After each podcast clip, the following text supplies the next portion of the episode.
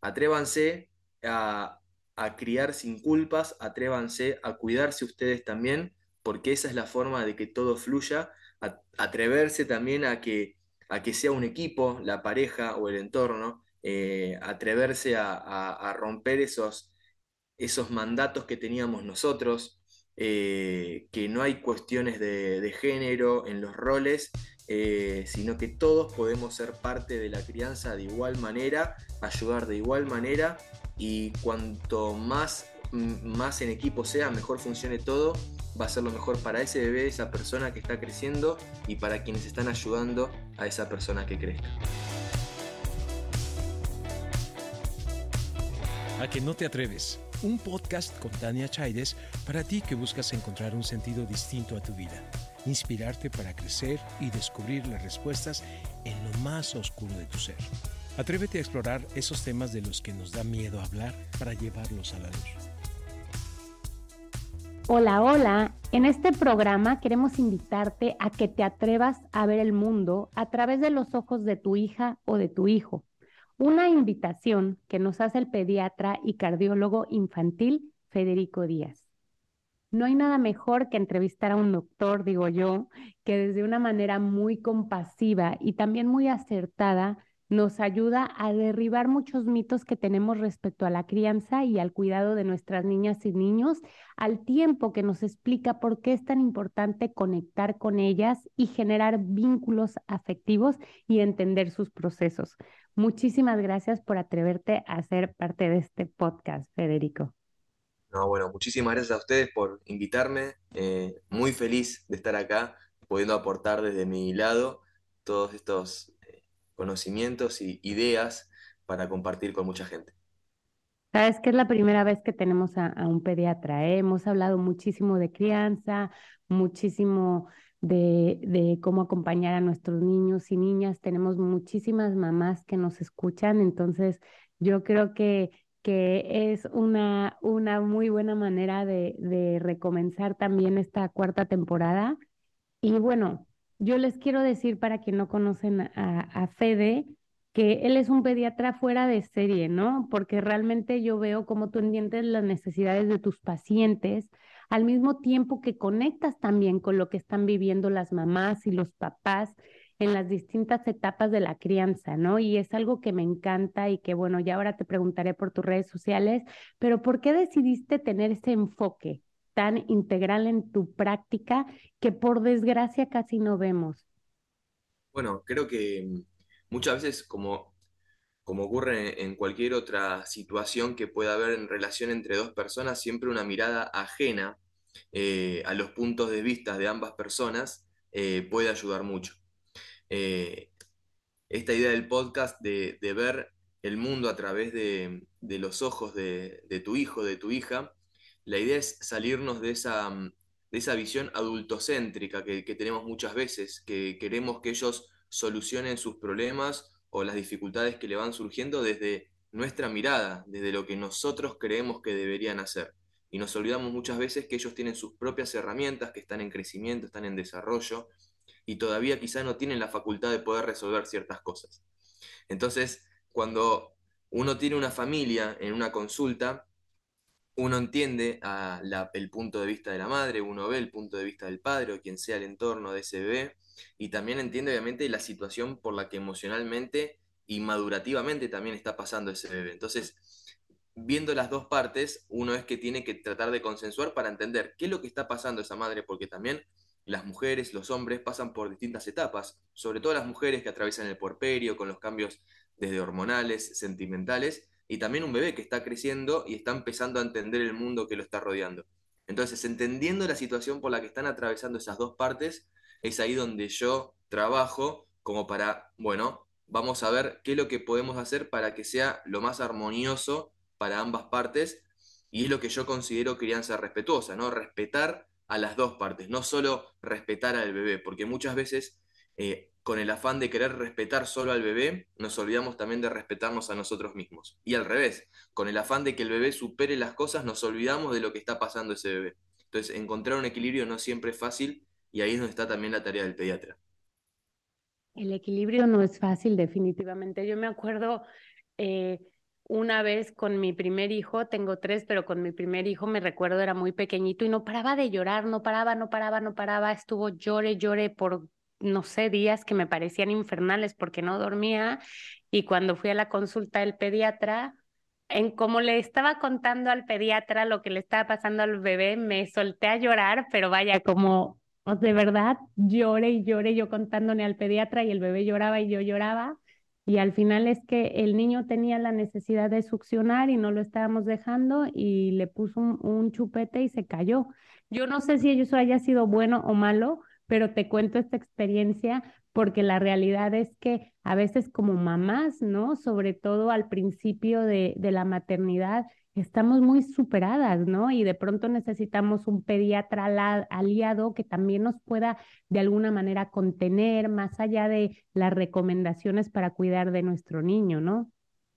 Totalmente. Y siempre la recomendación tiene que ser en base a eh, la situación de cada familia. Yo no puedo dar una recomendación mía pensando en lo que yo siempre considero que es mejor, sin importarme de cómo es que vive esa familia, cómo es el entorno, cómo es el día a día. Uno tiene que interiorizarse con esas cuestiones porque en base a eso es cuando uno puede dar una mejor recomendación. Sí, totalmente. ¿Y sabes qué pasa? Que, que, que la maternidad o la paternidad te pone una vulnerabilidad muy fuerte, ¿no? Porque también te estás conectando con todas esas cosas que tú tuviste o que tú no tuviste y con todas esas cosas que a ti te decían que estaba bien o estaba mal, ¿no? Al cuidar a, un pequeño. Y me encanta ver en, en, tu cuenta de Instagram, sobre todo, cómo explicas, ¿no? Todas esas prácticas de estos doctores que pues ya no se usan, que no están bien, o que si de verdad al niño le hace mal, yo que sé, andar descalzo, o un montón de cosas que son creencias que a lo mejor tenemos y me gustaría que, que nos contaras por qué crees que es importante también hablar de estas cosas y, y empezar a desmitificar muchas de las cosas que hacemos, ¿no? Bueno, muchas veces pasa, ¿no? Que tenés a, a los abuelos que dicen, pero si yo le dicen a sus hijos, que son padres ahora, si yo te crié de esta forma y vos estás bien, ¿por qué no podemos seguir haciendo lo mismo?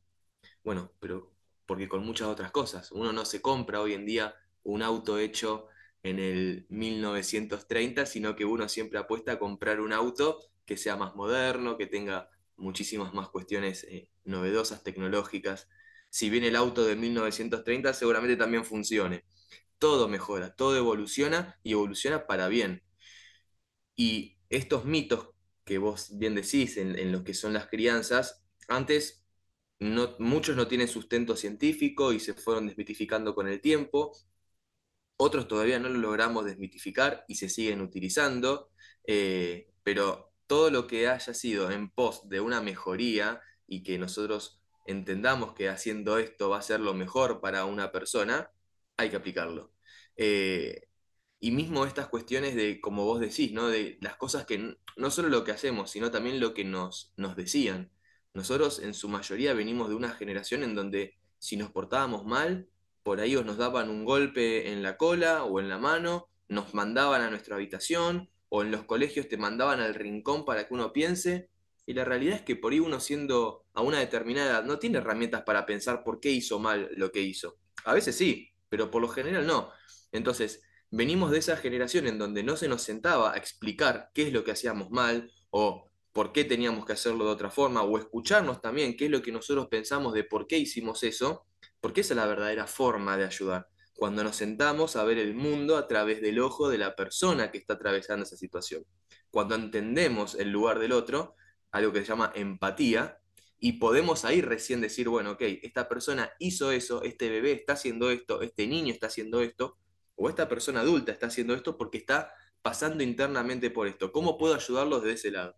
Seguro que pegándole, mandándole solo a una habitación, no es la forma si yo antes no trato de ponerme en su lugar.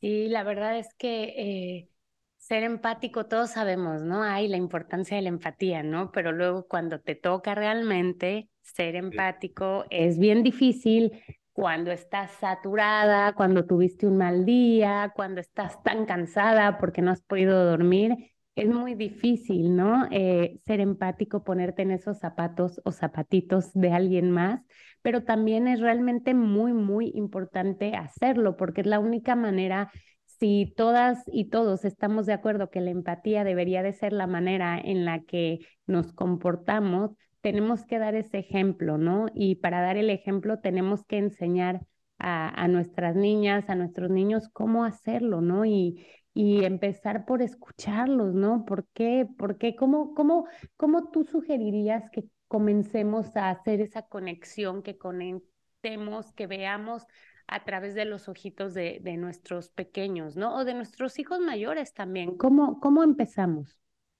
Bueno, fundamental ya desde bebés eh, establecer momentos en donde yo pueda tener una conversación efectiva con ellos. Yo siempre digo que cuando uno tiene un niño, ya sea bueno, adolescente, que es una edad difícil, eh, pero en cualquier momento es primero escucharlos y después hablar. Eh, cuando son más niños es más fácil por ahí entablar momentos de conversación, cuando ya son más adolescentes se vuelven como por ahí más, como que rechazan esos momentos por lo general, no todos los adolescentes, obviamente.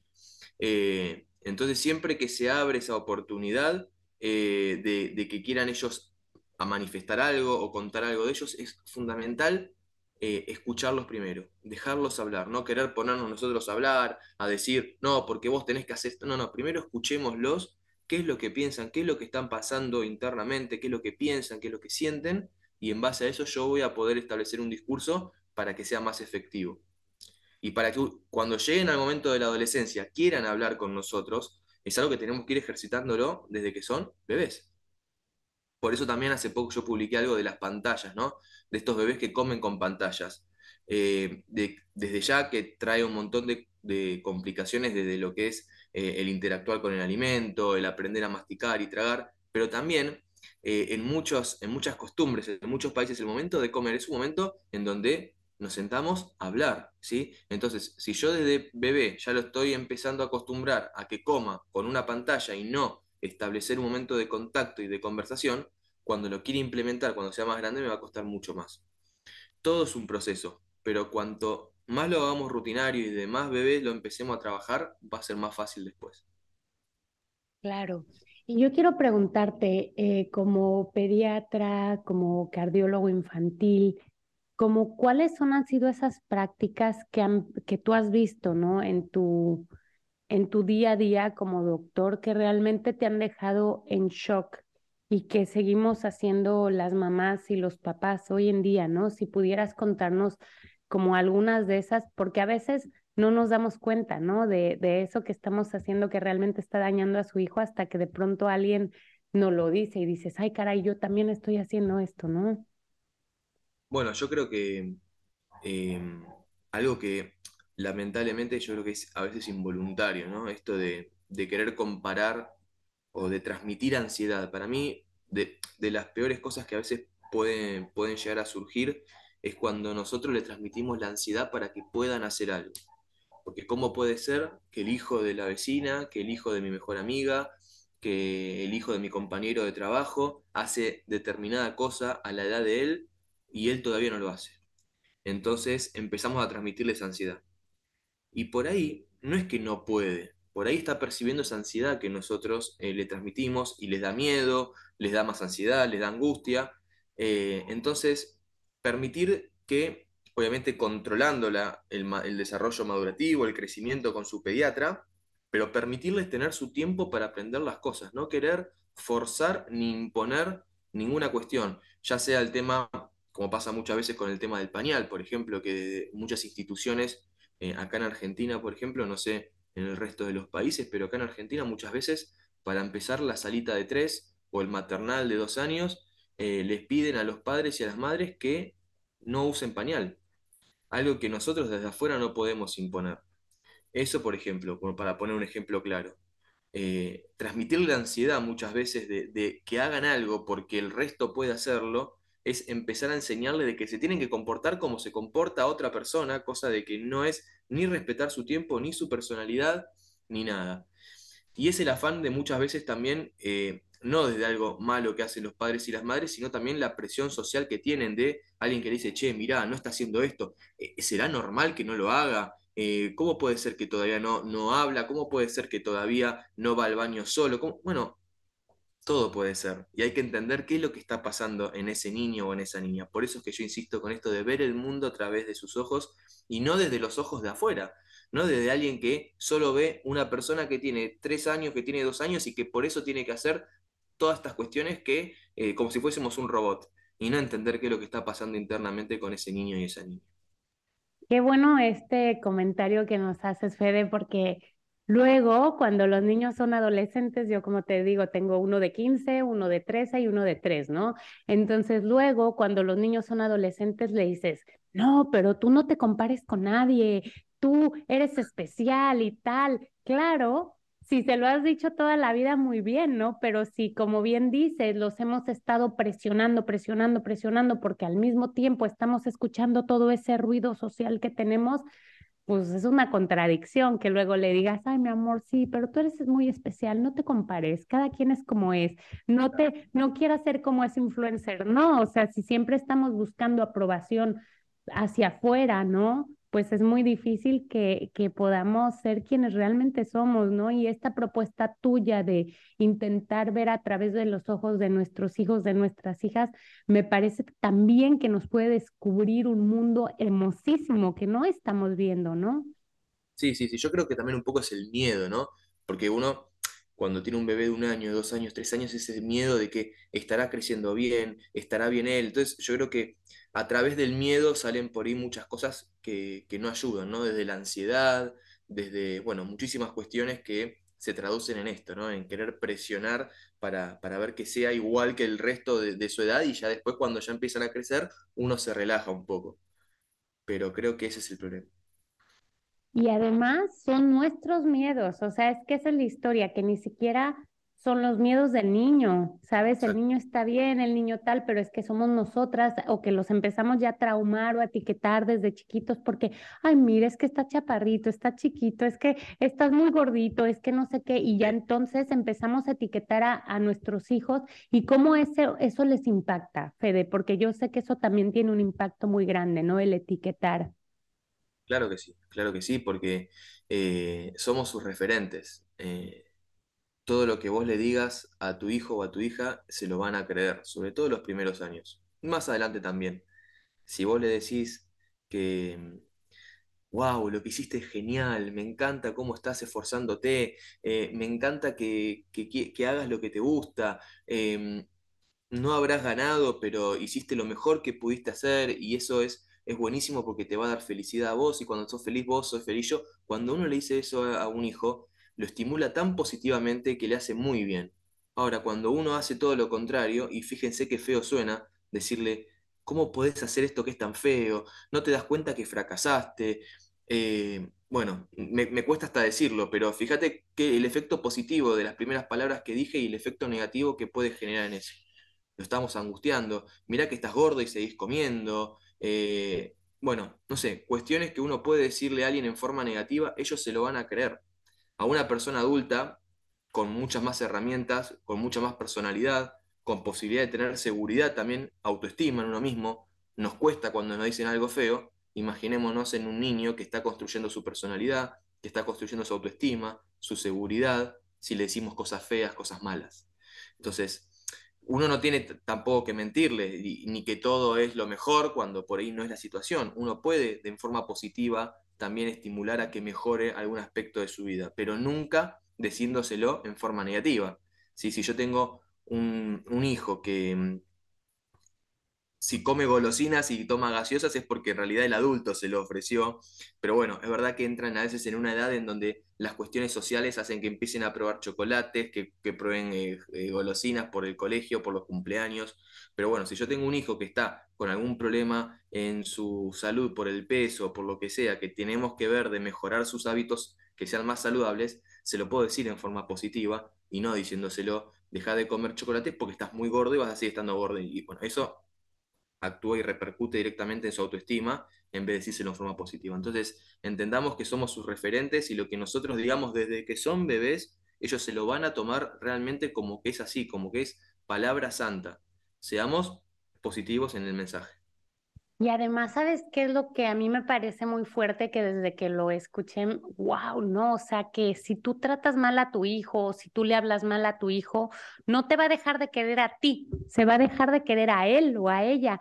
Entonces, cuando lo piensas así, dices, qué fuerte, ¿no? Y cómo tengo que ser tan, tan cuidadosa, pero además cuando hablamos, ¿no? Para ver del tema que íbamos a tocar aquí en Aquí no te atreves, me encantó tu propuesta de ver a través de los ojos de ese pequeñín o de ese adolescente también puede ser porque puede que descubras muchas cosas, ¿no? O sea, como regresando al ejemplo de por qué está tomando tantos dulces, o sea, ¿qué le está pasando a ese niño? ¿Por qué está tomando tantos dulces? ¿Por qué necesita tanto azúcar? Eh, ¿O se siente ansioso? ¿O está muy estresado? O sea, ¿por qué está buscando esa, es, ese premio, ¿no? Para estar más tranquilo comiendo dulces. Y, debo solo un ejemplo, ¿no? Pero es que si no lo vemos a través de sus ojos, pues no vamos a entender lo que les está pasando, porque además cuando eres niño o hasta cuando eres adolescente te cuesta comunicarnos, ¿no, Fede? Y como adultos, como a veces nos cuesta dar un mensaje claro, imagínate como niña, no vas a llegar y le vas a decir, ay mamá, es que estoy agobiada porque tal y cual, no es así. No, que exactamente, es la, esos comportamientos es la traducción eh, de, algo interno que está sucediendo. Y te quiero preguntar justamente hablando de las etapas del crecimiento, tú como pediatra, ¿qué es lo que crees que debemos normalizar en esas fases de crecimiento eh, de nuestros hijos, ¿no? Y, y, hasta todas esas preguntas que puedan tener, que pueden ser incómodas, ¿qué, qué es lo que debemos normalizar? No, lo que tenemos que normalizar es que lo normal es que seamos distintos, para decirlo con alguna frase medio, eh, medio rara. Em, nosotros no somos todos iguales, si bien sí tenemos un, cierto, em, un cierto eje en nuestro crecimiento, en nuestro desarrollo, eh, lo que tenemos que normalizar es que cada uno va a tener sus tiempos, no por eso uno tiene que decir, eh, no sé, no habla y tiene tres años, bueno, es porque tiene sus tiempos y hay que esperar. No, bueno, obviamente que uno tiene cierto, límite, cierta espera, sobre todo para empezar a eh, evaluar, no sé, por ejemplo, necesidad de alguna terapia, por ejemplo, que lo estimule. Eh, eh, no hay que pasarse en ningún extremo, obviamente, pero sí tampoco creo yo que la ansiedad porque quieran lograr algo va a ayudar, todo lo contrario. Si yo me pongo ansioso, si yo soy temeroso, si yo eh, tengo mis miedos, como hablamos hace un rato, se lo voy a transmitir y eso no va a ayudar seguramente para nada en que logre eh, hacerlo en, tiempo y forma.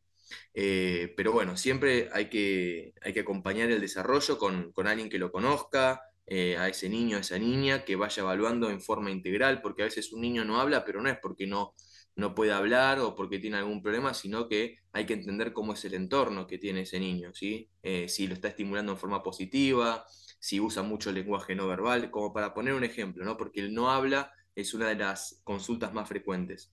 Em, pero bueno, entendiendo el entorno y entendiendo ese niño, por qué es lo que está atravesando, cómo procesa todo lo que recibe de ese entorno, vamos a poder saber si es que es algo propio de él o si es el entorno que no está ayudando justamente a que lo pueda lograr. Entonces, eh, a tener en cuenta siempre eso, que cada uno tiene sus tiempos, con los límites que siempre obviamente el pediatra conoce y va a saber cuándo eh, tener que intervenir. Entender que no todo es, eh, hablar no es solo el hecho de hablar, sino que el entorno juega un rol también muy importante en, en cualquier aspecto madurativo. Es el entorno y la capacidad que tiene ese niño y esa niña de procesar los estímulos que recibe para poder llevar a cabo determinada situación. Y quiero preguntarte, ¿cómo nos podemos guiar para elegir al pediatra adecuado para nuestras niñas o niños, ¿no? Porque a veces también lo que puede pasar es que estamos trabajando con un pediatra como los de tus Instagram Reels, que no es el adecuado y que ya no tiene la información. Entonces, ¿cuáles son esos puntos que tú le dirías a la mamá? Fíjate para que tu pediatra tenga esto y que te apoye realmente y no te estrese o no te diga cosas que de pronto realmente te, te mortifiquen más, ¿no?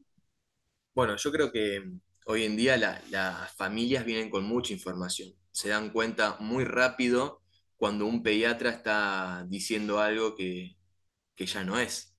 porque no es como antes que vos ibas al pediatra y el pediatra te decía, ponele esta ramita en el oído para que se le cure la otitis y vos ibas y ponías la ramita en el oído porque te lo decía el pediatra, no. Ahora la gente ya viene con información. Las personas ya vienen informadas y rápidamente detectan cuando hay un pediatra que no está actualizado eh, o, dice algo que no, no consideran. Y es algo que yo creo que nos va a pasar a todos. Obviamente que como profesionales uno siempre busca estar lo más actualizado posible, pero todo se actualiza, que es imposible a veces abarcar todo eh, con lo último que se está diciendo. Entonces, por ahí la actualización es algo que, si bien es importante, hay que entender que a veces no todos los temas podemos estar actualizados, pero yo creo que como valor lo más importante es el pediatra que se sienta, que te escucha, que entiende, insisto nuevamente, cuál es el entorno de esa familia, qué está pasando cada integrante, el padre, la madre o quien sea, la madre, la madre, el padre, el padre, se entiende que cuando hablo de entorno hablo de cómo esté conformada esa familia y por qué etapa también está atravesando el bebé.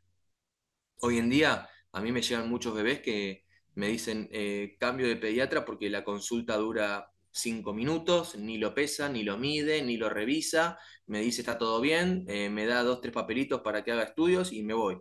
Bueno, claramente eh, dista mucho de lo que es una consulta pediátrica, porque a mí cuando vienen a mi consulta vienen con la lista de 10 preguntas y contestamos todas las preguntas, porque es más lo que lleva contestar las dudas y las distintas ansiedades que traen esas familias, que por ahí lo que te lleva a revisar un bebé. Un bebé uno lo revisa rápido, pero lo que más lleva de la consulta es lo que uno habla, y eso yo creo que es lo importante. Un pediatra que te escuche y vos sientas que está entendiendo por lo que vos estás pasando y después lo que te diga, bueno, sea algo que lo puedas aplicar después también.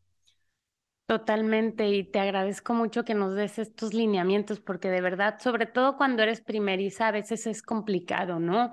Y yo te quiero preguntar, ¿qué es aquello que de verdad nunca, nunca, nunca debemos hacer o decir a nuestras hijas e hijos y por qué? A ver, lo que nunca tenemos que decirles es, eh, como hablamos hace un ratito, que no pueden hacer algo, eh, pero no que no pueden, eh, eh, no sé, tocar un cable pelado. Eso no, no hablo de eso. Yo hablo de transmitirle en forma negativa las cuestiones que ellos quieren hacer. mirá, te lo pongo como un ejemplo mío de cuando yo era chico.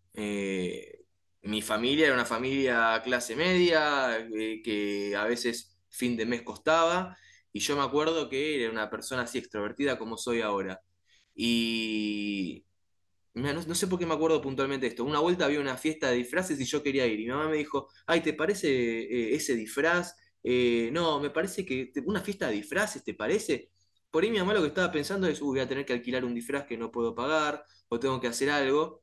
Y a mí automáticamente era como que me ponía triste eso, ¿viste? En vez de decir, terminaba solucionándolo poniéndome algo de ropa que tenía en casa y yo yendo a ser feliz a esa fiesta que quería ir, solucionándolo con las cosas de casa. Entonces, a veces tenemos que tener cuidado por cómo transmitimos las cuestiones, porque obviamente mi mamá estaba con, la presión de que por ahí no llegaba a fin de mes, de que tenía que priorizar otras cuestiones antes de pensar pagar un disfraz o, alquilar un disfraz, eh, y cosa que ahora yo de adulto lo entiendo, cuando uno tiene que llegar a fin de mes y no puede, le agarra el estrés, le agarra un montón de cuestiones. Y me, respondió porque es lo que le salió responder en ese momento. Eh, en vez de decir, bueno, a ver, sentémonos y veamos cómo dentro de lo que tenemos y nuestras posibilidades podemos hacer algo. Entonces, siempre tratemos en la medida de lo posible, sin culpar a mi, a mi madre, a quien amo, eh, porque hizo lo que le salió en ese momento. A veces no, es lo que, como bien decías antes vos, uno está desbordado, está superado, eh, y hay un montón de factores que influyen en cómo responde uno, que termina gritando y diciendo cosas que no quiere. Eh, entonces, siempre que podamos, tratemos de decir, bueno, ok, estoy acá en esta situación, a mi hijo le hace feliz esto, ¿cómo lo podemos hacer? No siempre lo vamos a lograr, pero no decirle no podés o no hagamos esto, el mensaje que no sea negativo, siempre tratemos de buscar la forma de cómo nos adaptamos y a lo que sabemos que ellos son felices, ver la forma de explotarlo. Eh, después el resto de las cosas, eh, de lo que le digamos y no le digamos, va, a venir, eh, va, a ser lo que uno pueda hacerlo, pero siempre yo creo que traten de, eh, cuando encuentran algo que, a sus hijos le hace bien y le hace feliz, buscar ese, ese lugar y, tratar de lograrlo como se, como se pueda o como nos podamos amoldar. eh, que yo creo que es la, lo mejor de la infancia, ¿no? Cuando uno hace esas cosas que, que le da felicidad y la puede recordar después con felicidad. Y además, ¿sabes qué? Que finalmente yo creo que también es una manera hasta de ser creativa y me gusta mucho ah, eh, tu comentario porque de qué manera creativamente puedes también comunicar lo mismo, ¿no? Y volviendo a ese ejemplo, ¿no? De, de, de que nos cuentas, ¿no? A lo mejor es, híjola, lo entiendo totalmente, qué estrés ahora y cuánto me va a costar y tal. Y a lo mejor es, bueno, vayamos a casa y juntos vamos a construir un disfraz. Claro, eso es otro y a lo mejor el recuerdo es, mira, me acuerdo cuando tal y de hecho como adulto también luego lo ves como, wow, mi mamá, cómo se esforzaba, ¿no? Hasta en esos momentos que, que, era difícil, ¿no? Lo que pasa, y quiero conectarlo con esta pregunta, es que a veces es también tan complicado, ¿no? O sea, cómo como mamás, como papás, tenemos que también invertir más tiempo en nuestro autocuidado porque si no estamos bien como mamás, porque si no estamos bien como papás, este es muy difícil dar. Siempre decimos aquí es muy difícil dar lo que no tenemos, ¿no? Y es algo que, que a mí me conecta mucho y me conecta mucho con el ejemplo de, de tu mamá, ¿no? Porque seguramente ella era porque simple y sencillamente quería dártelo, pero no podía o no sabía cómo comunicártelo. Pero tú, justamente, Fede, entonces, ¿qué le dirías a esas mamás eh, sobre todo, ¿no? Porque a veces hasta tenemos esta capa de la superwoman que nos han impuesto que solo nos mete más presión. ¿Qué le dirías a esas mamás, ¿no? En esos momentos y, y, y cómo podemos hacer, ¿no? Para llegar, para criar de una manera más efectiva, más conectada, cuando a veces realmente estamos reventadas, ¿no? Esa es la palabra. Que no se descuiden. Lo, uno de los primeros conceptos que, que dije cuando, cuando arrancamos, que la crianza respetuosa no es respeto solo al bebé. Ustedes también son parte de la crianza. Eh, criar es un vínculo de, dos personas y si eso está como en cualquier vínculo entre otras, entre otras dos personas, si está abocado mucho a una persona, uno se desgasta, el vínculo se desgasta y todo sale peor. No se descuiden, ni física ni emocionalmente. Eh, hagan las cosas que les gusta a ustedes también. Eh, tengan ese rato en el día en donde uno dice, voy a, voy a salirme del entorno de la casa. Muchas madres están durante varios meses, 24 horas, 7 días junto a ese bebé y terminan a veces eh, queriendo escapar, queriendo irse, replanteándose la vida, un montón de cuestiones y sentimientos negativos que, uno no debería tener por qué estar pasando y sintiendo cuando lo que tiene enfrente es seguramente el amor de su vida, el amor más puro, el incondicional. ¿Y esto por qué pasa? Porque nos desgastamos, porque nos descuidamos. Muchas madres crían solas eh, y eso a veces lo hace más difícil, pero buscar a alguien del entorno siempre que nos dé una mano. Si hay un padre, si hay una pareja, si hay otra madre, lo que sea, que, que, también intervenga y que tengamos ese momento en el día, ese momento en la semana en donde yo me voy fuera de casa a hacer cosas para mí, sin la culpa, sin sentir estoy dejando solo a mi hijo para irme a la peluquería, estoy dejando a mi hijo, a mi bebé para ir al gimnasio, para ir con mis amigas a tomar algo. Sí, háganlo. Es muy importante que ustedes también se cuiden, porque si ustedes están mal, después les termina ganando el desborde y es mal para todos. Es mal para ustedes, es mal para, para su bebé, es mal para el resto de las personas que forman parte de ese entorno. Entonces, eso es muy importante. No descuidarse a uno como persona con el afán de cuidar a otra persona. Me encanta, me encanta que, que, cerremos así el podcast. ¿Y a qué tendríamos que atrevernos como para ya redondear la idea y, y, cerrar este podcast? ¿A qué tenemos que atrevernos? Yo creo que, que criar una persona es, eh, debe ser de lo, lo más eh, difícil que, que, hay porque como decís vos, uno se pone muy vulnerable, eh, uno tiene muchos miedos que antes no tenía. Eh, muchas personas se despersonalizan, dejan de hacer las cosas que antes hacían, eh, pensando que eh, por las culpas y por muchas otras cuestiones. Entonces, yo lo que el afán este de atreverse a ver el mundo a través de los ojos de los niños es no solo darle las pautas para, para ayudarlos entendiendo lo que le está pasando a ellos, sino que también entendamos lo que nos está pasando a nosotros para poder ayudarnos. Y entender lo que nos está pasando a nosotros cuando tenemos ansiedad, cuando tenemos angustias, que también necesitamos que nos cuiden, también necesitamos que nos, que nos valoren y, también atrevernos a ser felices. Entonces, atrévanse a, criar sin culpas, atrévanse a cuidarse ustedes también, porque esa es la forma de que todo fluya, atreverse también a que a que sea un equipo, la pareja o el entorno, eh, atreverse a, romper esos, mandatos que teníamos nosotros, eh, que no hay cuestiones de, género en los roles, eh, sino que todos podemos ser parte de la crianza de igual manera, ayudar de igual manera, y cuanto más, más en equipo sea, mejor funcione todo, va a ser lo mejor para ese bebé, esa persona que está creciendo y para quienes están ayudando a esa persona que crezca.